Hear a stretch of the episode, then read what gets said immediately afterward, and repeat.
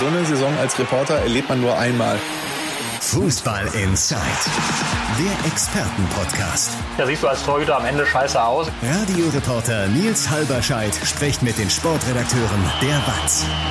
Und ich sitze heute mit Andi Ernst, unserem Schalke-Experten, zusammen. Grüß dich, Andi. Hi. Hi, Nils. Und äh, ja, wir müssen leider, bevor wir übers Sportliche reden, was ja hier durchaus auch nicht zu kurz kommen soll, wieder über ja, die aktuellen Entwicklungen im Ukraine-Konflikt reden. Und ja, Andi, da siehst du, wie schnell es geht. Ich hatte hier gestern noch äh, was in meinem Skript stehen, als ich mich auf die heutige Folge vorbereitet habe, äh, von äh, Eskalation. Ja, und das ist ja jetzt heute schon wieder eine Untertreibung. Das müssen wir leider ganz klar so sagen. Russland führt, Stand jetzt, Donnerstag 12.41 Uhr, einen Angriffskrieg gegen die Ukraine. Ja, mit aller Härte und dementsprechend müssen wir, bevor wir über Fußball reden, über das Verhältnis Schalke 04 Gazprom reden.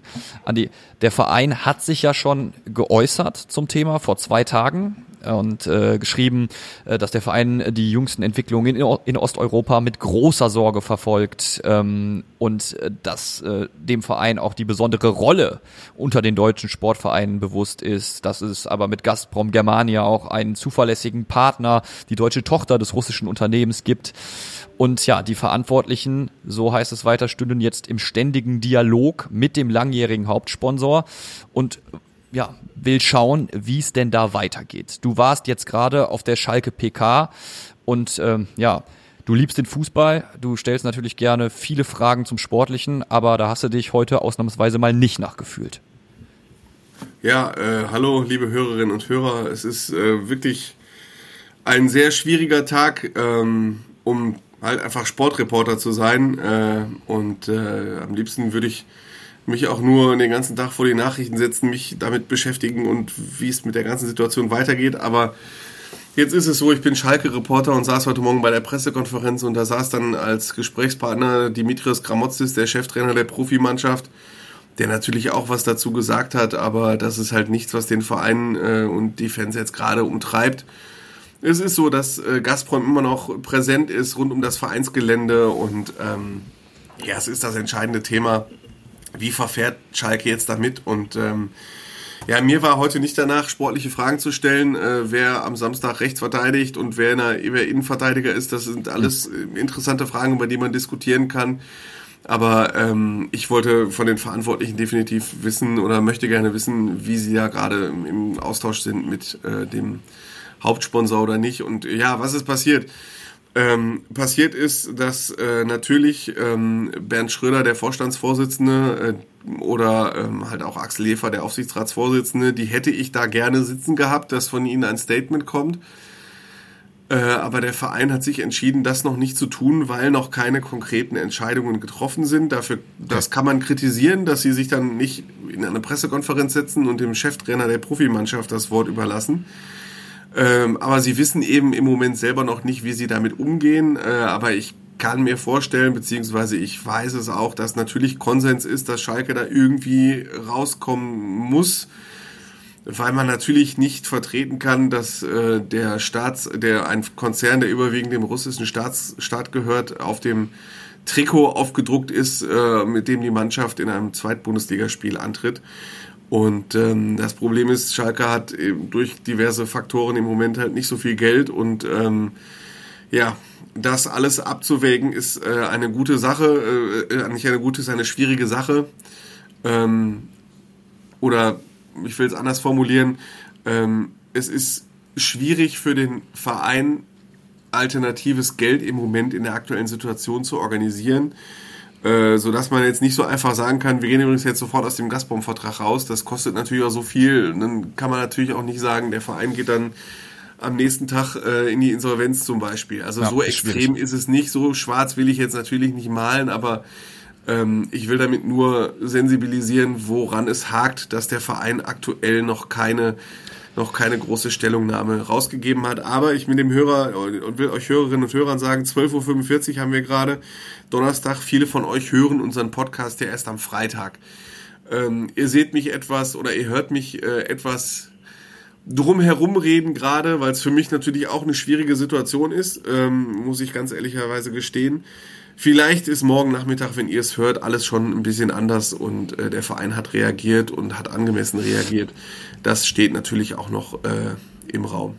Also Schalke hat jetzt nicht gesagt, wir machen Schluss mit Gazprom. Es hat allerdings schon Konsequenzen gegeben im Aufsichtsrat.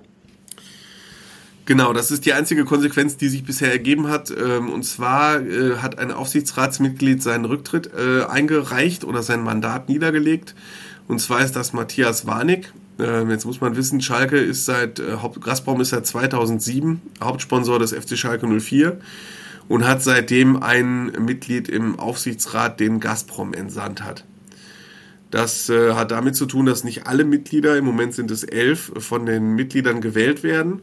Äh, sondern der Aufsichtsrat, der, der gewählte Aufsichtsrat kann auch Mitglieder kooptieren, das heißt berufen. Und äh, der Aufsichtsrat hat seitdem immer einen Vertreter von Gazprom berufen und äh, das ist aktuell Matthias Warnig. Umstritten war er schon immer, weil er bis 1989 ein Geheimagent äh, der Stasi war in der DDR, hoch dekoriert. Ähm, so, aber das wurde kritisiert, aber es gab keine Konsequenzen. Und inzwischen ist er Geschäftsführer oder Vorsitzender der Geschäftsleitung von Nord Stream 2. Das ist die Gaspipeline, die von der Bundesregierung jetzt gestoppt wurde.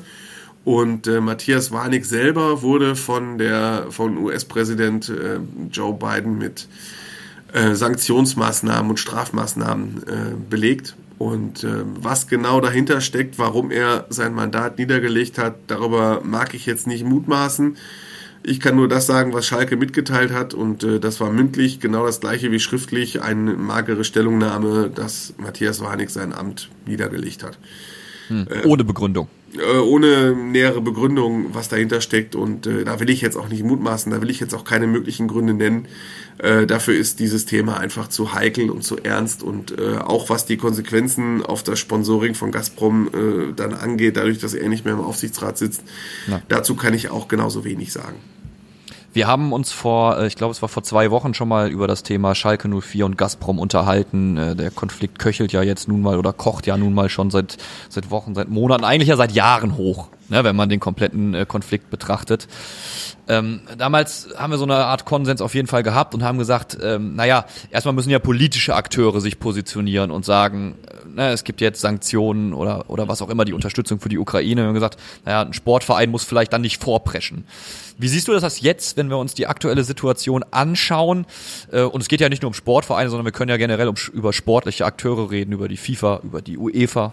Hat sich da was geändert? Muss jetzt gehandelt werden?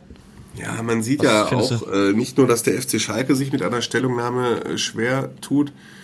Es ist ja so, dass Gazprom, und das haben wir ja auch sehr oft thematisiert, ob im Podcast oder in unseren Zeitungen, ein wichtiger äh, Akteur auf der internationalen Sportebene ist. Das betrifft ja auch nicht nur Fußball, ne? also Formel 1 in Sochi und Volleyball-Weltmeisterschaft, glaube ich, die ist in Russland und aber natürlich betrifft das auch die UEFA und äh, das betrifft vor allem das Champions League-Finale, das äh, im Mai eigentlich in St. Petersburg stattfinden soll.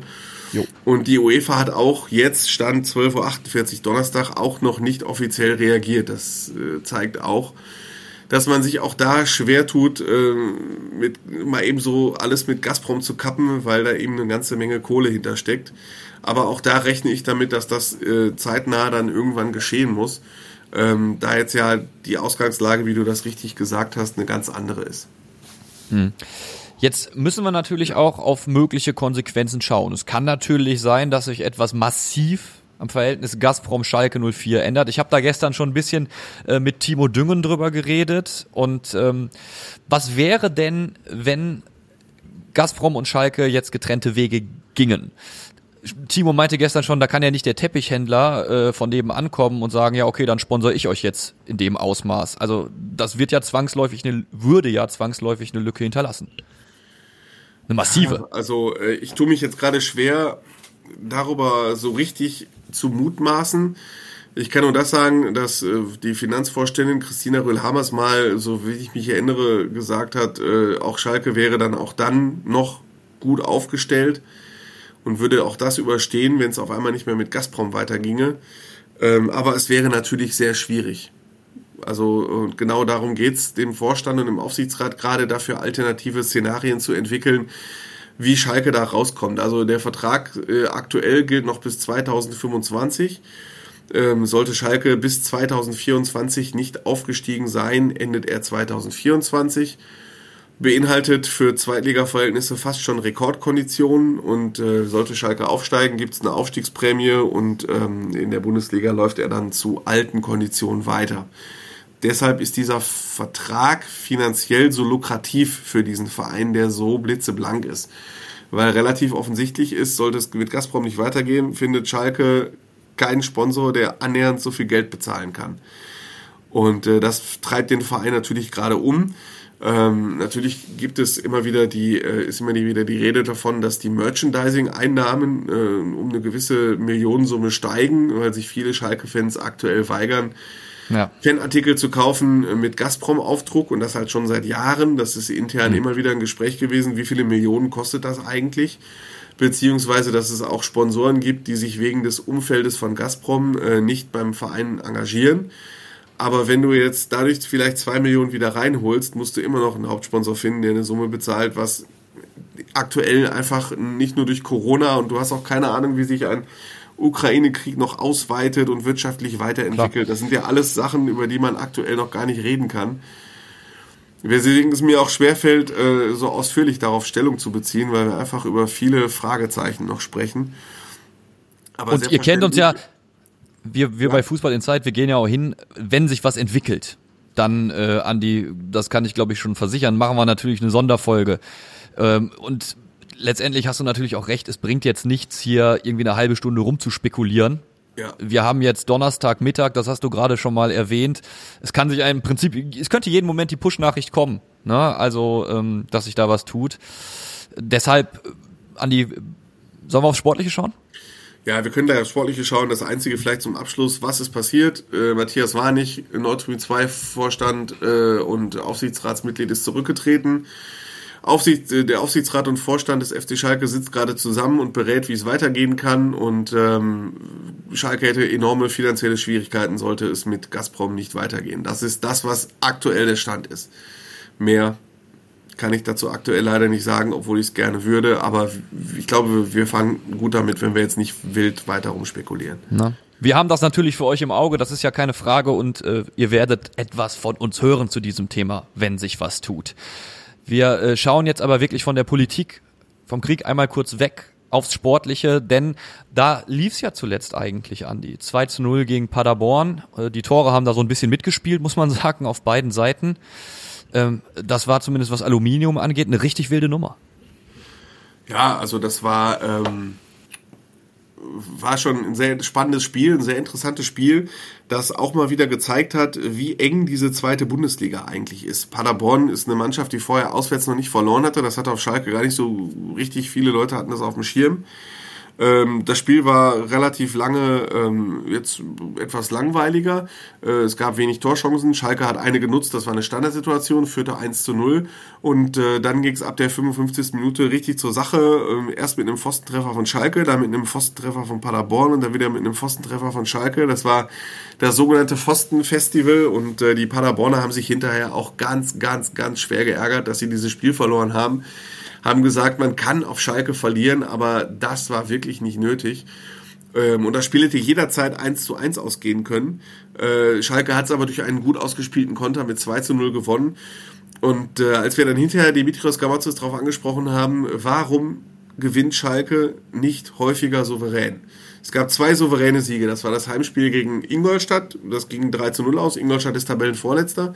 Das Auswärtsspiel in Aue, das ging 5 zu 0 für Schalke aus. Aue ist Tabellenletzter. Das kann man natürlich noch sagen. Das Spiel gegen Dresden 3 zu 0 war auch äh, ein deutliches Ergebnis, zumindest auf dem Papier. Aber ähm, zwischen dem 1 zu 0 und dem 2 zu 0 war dieses Spiel unfassbar wackelig. Man kann auch sagen, Sandhausen 5 zu 2 geschlagen, war ja auch locker. Nee, da haben sie 0-1 zurückgelegen. Also so von der ersten bis zur letzten Sekunde ein hoch runtergespielter Sieg, das ist in zwei von 23 Spielen vorgekommen. Gramozis reagiert inzwischen etwas, ja, wie soll ich sagen, ähm, mit Unverständnis, wenn man ihm das immer wieder okay. vorwirft, weil er nämlich dann immer sofort antwortet, ganz energisch, ey Leute, das ist zweite Liga. Da muss man dann hinterher noch schriftlich, wenn man es verschriftlicht, drei Ausrufezeichen hintersetzen. Weil er sich offenbar immer noch wundert, dass viele Schalker nicht begriffen haben, was in der, was in der zweiten Liga so abgeht, dass eben alles so hart umkämpft ist oder zumindest fast alles. Und der sagte halt, als ich, äh, sagte Gramotzes, hat sich einer von euch die Bremer Spiele mal angeguckt? Ihr lobt alle Werder Bremen für die super Serie. Haben die Bremer einmal einen Gegner aus dem Stadion gehauen? Einmal?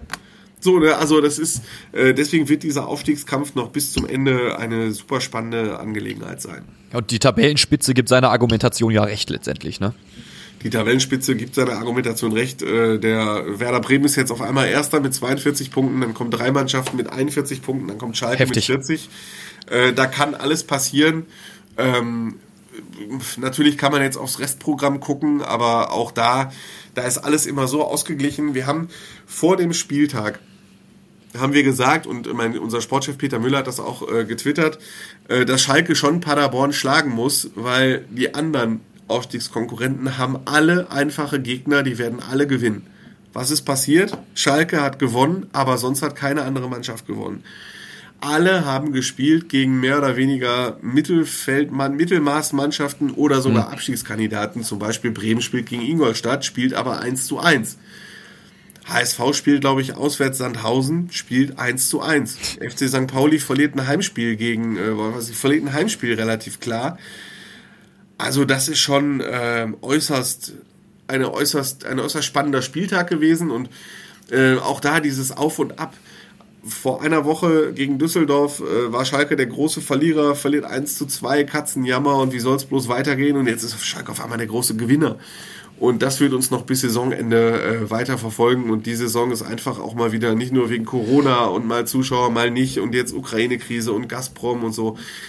Also ähm, das, was ich schon vor einem Jahr gesagt habe, so, äh, so eine Saison erlebt ein Reporter nur einmal. Jetzt kann ich mittlerweile sagen, so eine Saison erlebt ein Reporter auch zum zweiten Mal. Das Offensichtlich. Sehr, ähm, also wirklich, das ist Schalke 04. Da kriegt man Ja. alles mit. Da hat man nicht nur Sport, da hat man auch ein Wirtschaftswissenschaftsstudium, da hat man auch ein Politikwissenschaftsstudium, da hat man alles. Ja, ähm, ich habe am, also am Anfang, als ich hier angefangen habe mit euch, hast du irgendwann mal gesagt, äh, ich habe gesagt, Schalke hat's nicht leicht oder so, irgendeine so eine normale Anmoderation. Äh, und du meintest zu mir, da kannst du dich schon mal drauf einstellen, das ist immer so. Und inzwischen äh, glaub ich dir. Das würde ich so unterschreiben, wenn du mir das hinlegst. Es ist aber auch immer mal wieder kurios rund um Schalke 04. Auch äh, rund ums äh, Paderborn-Spiel ist äh, eine interessante Geschichte rund um Co-Coach Mike Büskens entstanden. Der gesagt, kann ja nicht sein, dass wir einfach keine Elfer zugesprochen bekommen. Ich glaube, Schalke ist mit die einzige Mannschaft in Liga 2, die noch nicht äh, am Punkt antreten durfte oder so, ne? Ja, alles ist auch total witzig. Ich meine, gegen Paderborn entzündete sich das an einer Szene, da hätte es einen Handelfmeter geben können. War so eine 50-50 Sache. Ähm, ne, Ovejan schießt äh, einem Paderborner Abwehrspieler den Ball gegen die ausgestreckte Hand. War aus kurzer Distanz, muss man, glaube ich, laut Regelwerk nicht mehr so zwingend pfeifen. Aber wenn man so ist wie Schalke, dann ähm, macht man das natürlich schon, weil in dieser Saison gab es für Schalke 04 noch keinen Elfmeter, damit ist Schalke Schlusslicht in der Tabelle. Auf der anderen Seite ist ähm, der Hamburger SV mit sechs erhaltenen Elfmetern Spitze in der Tabelle und darauf hat Mike Büskens aufmerksam gemacht und hat dann gesagt, er kocht für äh, eine Gelsenkirchener Obdachlosen, äh, ein Obdachlosen So eine Essensausgabe, ne? Grillt er, wenn Schalke nochmal einen Elfmeter bekommt. Es war ja so, als Schalke in Aue gespielt hat, äh, hatte der Schiedsrichter Elfmeter gepfiffen, Terodde hatte sich den Ball schon hingelegt und dann wurde er nach Video äh, Assist zurückgenommen. Aber es ist nicht nur auf diese Saison beschränkt. In der vergangenen Saison hatte Schalke drei Elfmeter. Aber wie es dann zu dieser Saison auch passt, da hat Schalke alle drei verschossen. Boah. Erst war Skripski, dann war Bentaleb und dann war es äh, Klaas-Jan Hünteler. Bei Hünteler muss man sagen, ging wenigstens der Nachschuss rein, aber alle drei Elfmeter wurden verschossen, sodass der letzte Schalker, der einen Elfmeter wirklich verwandelt hat, war Daniel Caligiuri. Der nun auch schon länger nicht mehr da ist und das war in Ja. einem Spiel gegen Bayer Leverkusen irgendwann Anfang Juni 2020. Also mittlerweile vor einem Jahr äh, und achteinhalb Monaten hat Schalke zuletzt einen Elfmeter in einem P äh, Pflichtspiel verwandelt. Also, wir halten fest, wenn es denn dann mal mit einem Elfmeter klappen sollte in dieser Saison, Mike Büskens wird grillen, hat er, glaube ich, gesagt. Terodde wird schießen und Mike Büskens wird grillen. Für Obdach und Wohnungslose in Gelsenkirchen. Ja. Und wer weiß, vielleicht gibt's ja den ersten Elfer schon gegen Karlsruhe. Ja.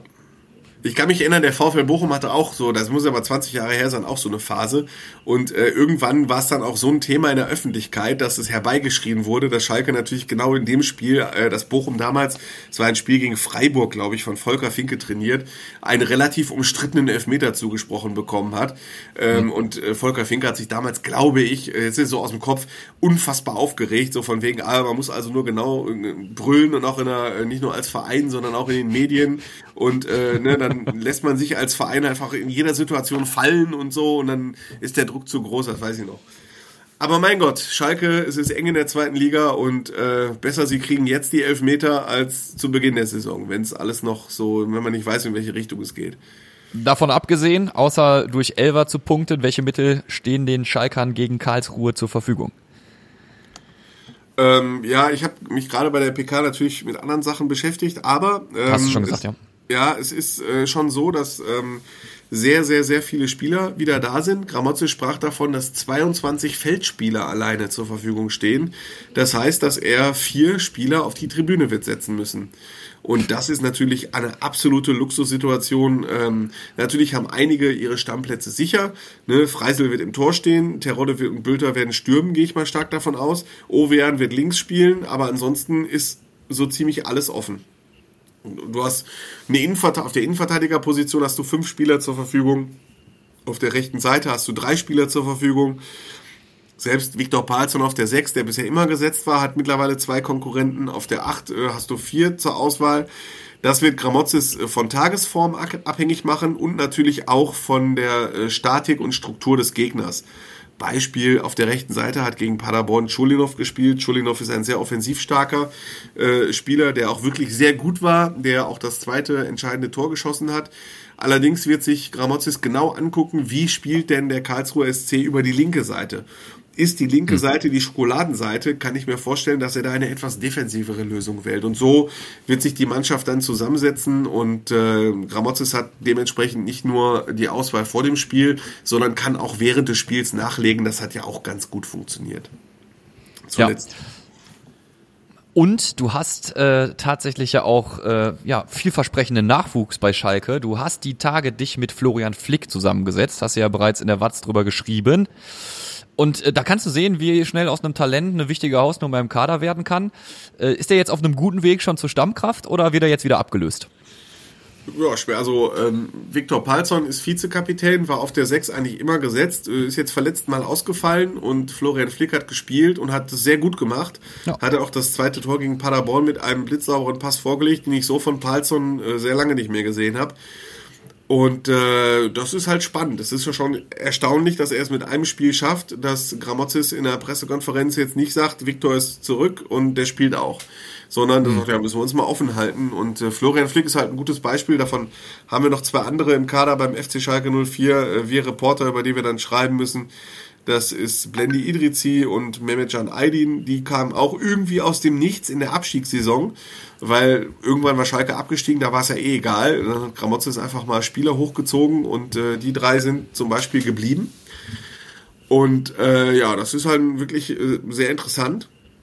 Ähm, Florian Flick, ich habe ihn dann darauf angesprochen, äh, heute vor einem Jahr, das war so vorgestern, heute vor einem Jahr, hättest du gedacht, wie weit du jetzt bist. Ja. Ich habe das dann hinterher nachgeschlagen, exakt da vor einem Jahr stand er in der U23 Startelf in einem Heimspiel gegen FC Wegberg Beek in der Regionalliga West. Und da war für ihn überhaupt noch gar nicht klar, in welche Richtung das überhaupt geht. Und ein Jahr später ist er auf einmal auf dem Sprung in die, in die Stammelf bei Schalke 04 und äh, hat einen Profivertrag bis 2024 äh, mit Wahnsinn. Gültigkeit bis 2024 unterschrieben. Also das ist sehr, sehr, sehr, sehr schnell gegangen. Ist Wir aber sehr demütig und äh, äußert jetzt nicht öffentlich Ambitionen. Aber das ist ja auch üblich für die äh, Jungprofis, die dann ihre eigenen Medienberater haben, dann ihre Vertragsberater und so und die dann mit einem ganzen äh, in einer ganzen Schar von Beratern für alle möglichen Lebenslagen ankommen. Äh, da sind dann so Erscheinungen wie Martin Freisel, das ist der Torwart, der, von dem du immer Klartext hörst, egal was passiert, äh, sind dann schon die Ausnahme. Florian Flick reiht sich dann ein und sagt, äh, ich meine, ich bin froh, dass ich einen Profivertrag bekommen habe und äh, ich versuche mich dem Trainer anzubieten und bin dann gespannt auf seine Entscheidung da kommen dann eher nur Floskeln, aber ja. da erwarte ich jetzt, da erwarte ich jetzt auch nicht viel.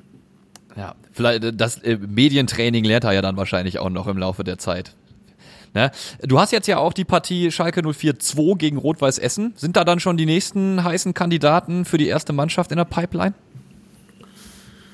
Ja, so weit würde ich nicht gehen. Äh, ich würde sagen, äh, erstmal könnte es sein, dass äh, die U23 schöne Unterstützung von den Profis erhält. Mhm. Das ist möglich. Denn äh, wenn du vier auf die Tribüne setzen musst als Dimitrios Gramotzis, dann ist der ein oder andere möglicherweise auch spielberechtigt für die U23. Stimmt. Wenn ich aber jetzt ehrlich bin, kenne ich mich in den Statuten nicht gut genug aus. Klar ist zum Beispiel das Jalanoglu, der Linksverteidiger, der hat zuletzt auch schon in der U23 gespielt, der wird das wieder tun. Bin ich mir relativ sicher. Ähm, und äh, was Talente für die Zukunft angeht, ich würde da dann eher meinen Blick so in die U19 richten. Äh, da haben wir, hat er schon Keke Top, der Stürmer, hat in St. Pauli schon einen Einsatz äh, bekommen. Und vor allen Dingen die U17 von Schalke, die ist dann noch viel besser. Die U19 hat auch, äh, plagt sich so mit der einen oder anderen äh, Schwierigkeit in dieser Saison herum. Der Jahrgang ist jetzt nicht ganz so stark, wenn ich das überblicke. Ich bin jetzt nicht so der größte Knappenschmiede-Experte, der sich alle Spiele der beiden Mannschaften anguckt, der beiden Hauptmannschaften. Aber im Verein sagt man, äh, richte mal deinen Blick auf die U17, weil da kommt richtig was nach. Und da kommt auch der DFB dann um unsere Jungs nicht mehr rum. Äh, U19 ist gerade ein bisschen Ebbe, aber so Spiele wie Keke, Spieler wie T. Keke Top zum Beispiel, die kann man sich vielleicht auch mal äh, bei den Profis vorstellen. Schauen wir zum Schluss noch einmal äh, auf, auf die erste Mannschaft, auf die Herren und auf die Perspektive Aufstieg. Stand jetzt. Super eng. Gramozis wird sagen, hör mal, redet da nicht rüber, ist zweite Liga und wird wahrscheinlich auf den Tisch hauen mit zehn Ausrufezeichen. Aber äh, wenn ich auf die Tabelle gucke, ist Schalke auf einem guten Weg oder können wir das noch nicht einschätzen, ist noch zu früh? Du triffst ja jetzt noch auf ein paar direkte Konkurrenten. Schalke ist auf einem guten Weg, äh, hat ja auch mit Ausnahme des Düsseldorf-Spiels äh, relativ solide gespielt, ähm, hat von den vergangenen zwölf Spiel, äh, zehn oder elf Spielen zwei verloren. Haben sie jetzt, ich glaube ja, zehn Spiele sind zwei verloren. Das war in St. Pauli 1 zu 2, in Düsseldorf 1 zu 2. Äh, manche Leistungen drumherum waren auch holprig, aber Schalke hat sich stabilisiert, ähm, im System stabilisiert, im äh, Kader stabilisiert, hat relativ äh, sinnvoll nachgelegt, auch wenn Andreas Winterheim, der Rechtsverteidiger, jetzt noch ein bisschen verletzt ausfällt. Äh, also das ist schon okay. Äh, dass Terodde wieder fit ist, ist natürlich auch sehr wichtig. Ähm, und ein großer Vorteil könnte das Restprogramm sein. Schalke spielt noch zu Hause gegen Werder Bremen, Heidenheim und St. Pauli. Das sind drei Mitkonkurrenten, die Schalke noch hat. Äh, das ist echt ein Riesenvorteil. Zumal ja auch bald wieder die Bude voll ist. Und das ist das, was vor der Saison oh ja. Trainingslager mir alle gesagt haben. Wichtig wird sein, dass die Bude voll ist. Weil die Feldhins Arena holt dir vier, fünf Punkte. So ist das einfach. Und äh, ich kann mir schon vorstellen, wenn so ein Spiel gegen Werder Bremen eng ist, äh, dann kann das schon den Unterschied mal ausmachen.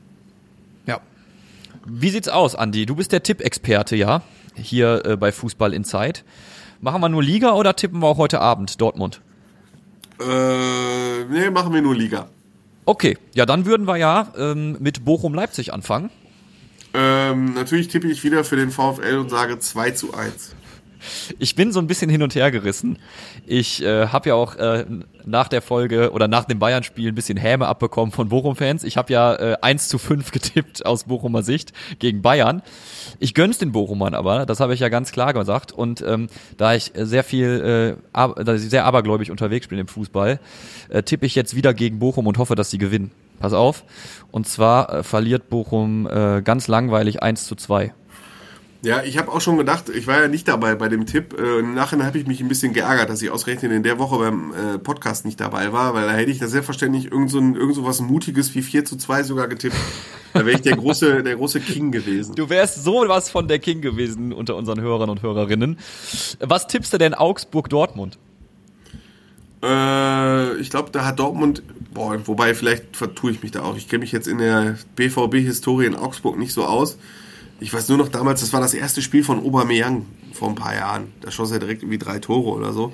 Ich glaube, das ähm, wird ein 1 zu 1.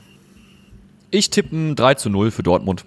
Weil obwohl Sonntag ist, ey, schwierige Reise, Glasgow, das ist heute Abend nochmal eine richtige emotionale Kiste und fliegst dann erst zurück und so und dann äh, fliegst nach Dortmund und so eine Reise nach Augsburg. Boah, ich, ich, mein, ich bin in meinem Leben schon so oft in Augsburg gewesen. Das ist natürlich auch eine richtige Ochsentour. Ich meine, die äh, BVB ah, vielleicht fehlt mir die Erfahrung und so, aber das ist halt mit Reisestress und hast dann, ich meine, das ist was anderes, ob du in Augsburg spielst oder halt äh, im Ibox Park gegen die Rangers, ne? Und da emotional umzuschalten, zumal Augsburg ja, glaube ich, auch Bayern München geschlagen hat. Also ähm, die sind jetzt äh, auch nicht so unerfolgreich gegen gute Mannschaften. Deswegen glaube ich, wird der BVB nicht über ein 1 zu 1 hinauskommen. Gut, lassen wir einfach so stehen. Wir schauen auf den Karlsruher SC gegen Schalke 04. Äh, 1 zu 2. Mhm. Dann mache ich 2 zu 0 draus. Für also aus Schalker Sicht. Nein, nein, nein, nein, nein, nein, aus, aus Schalker Sicht. Ja, dieses Bochum-Ding, äh, das äh, lasse ich jetzt erstmal so stehen. Und dann äh, Exkurs in die dritte Liga. Der MSV Duisburg ist sich ja jetzt äh, tatsächlich mal belohnt und hat mal wieder äh, den Fans gezeigt, also wenn der Gegner es zulässt, können wir auch attraktiven Fußball spielen. Äh, du wirst es mitbekommen haben gegen Türkgücü München, elf Punkte Abzug, die waren drauf wie ein Häufchen Elend. Trotzdem hat der MSV Duisburg guten Fußball gespielt, zu Hause gewonnen, zweites Spiel in Folge zum ersten Mal in dieser Saison. Jetzt geht's auswärts ran, da ist Duisburg im Moment auch ganz gut drauf, gegen Eintracht Braunschweig. Ähm, ist eine andere Hausnummer und ich tippe, dass die ungeschlagen Serie anhält, aber der MSV Duisburg nicht gewinnt 2 zu 2. Ja, ich wollte ähnlich tippen 1 zu 1. Klingt aber ja. so danach, äh, ungeschlagene Serie, als äh, hätte der MSV 18 Spiele hintereinander nicht verloren. Nein, das ist vielleicht auch die äh, blau-weiße Fanbrille, die da ein bisschen emotionaler rangeht und da mehr draus macht, als es ist. Der MSV Duisburg ist natürlich, das müssen wir klarstellen, an dieser Stelle noch lange nicht aus dem Abstiegskampf raus. Ne? Also bitte ähm, fallt da nicht auf mich rein. Dann sind wir in der Regionalliga West. Rödinghausen gegen RWO. Ähm, 0 zu 0. Okay, hat, haben wir selten tatsächlich. Ja, ja ich hatte äh, neulich mal 0 zu 0 bei Dortmund Leverkusen, das ist ja 2 zu 5 ausgegangen. Da lag ich mit dem 0 zu 0 mal so richtig daneben. Ich sag, äh, Oberhausen macht das 1 zu 0. Und last but not least, äh, sehr schwierige Aufgabe für den äh, Schalke 04 Nachwuchs gegen Rot-Weiß Essen. Äh, ja, wie reagiert Essen nach diesem Ereignis vor einer Woche, ne? Schwierig. Spielen in der Feldins Arena. Der Rasen, das habe ich heute gesehen, wurde auch schon reingefahren. Der liegt also seit heute Morgen schon äh, drin. Das war, während ich äh, zur Pressekonferenz fuhr, habe ich das gesehen, wie sie den Arena-Rasen da reingefahren haben. Ähm, das Spiel endet, würde ich sagen, äh, unentschieden 1 zu 1. Ja, ich glaube, äh, Essen, die sind ja, die sind ja stark einfach. Ne? Ich glaube, die, die gewinnen 2 zu 1 tatsächlich. Okay. Nehmen wir so. Andi, danke, dass du dabei warst. Jetzt ist ja. natürlich äh, der obligatorische Blog für euer Feedback eingeplant, liebe Hörerinnen und Hörer. Können uns wie immer gerne eine Mail schreiben. Hallo at fußball-insight.de lautet die E-Mail-Adresse. Geht auch über WhatsApp die Nummer 0152310400572. Findet ihr aber alles auch, äh, je nachdem, wo ihr euch die Folge anhört, bei welchem Anbieter in den Show Notes. Äh, Andi, äh, haben das heute mal zu zweit gewuppt. Äh, ich hoffe, liebe Hörerinnen und Hörer, ihr verzeiht uns, dass es ein bisschen politischer geworden ist heute, aber äh, ich glaube, wenn wir jetzt nur über Sport gesprochen hätten, das wäre auch ein falsches Signal gewesen an dieser Stelle. Dementsprechend, ähm, ja, hören wir uns die Tage wieder und äh, ich sag bis dahin. Bis dahin. Fußball Inside, der Expertenpodcast. Von den Lokalradios im Ruhrgebiet und der Watz. Jeden Donnerstag neu. Überall, wo es Podcasts gibt.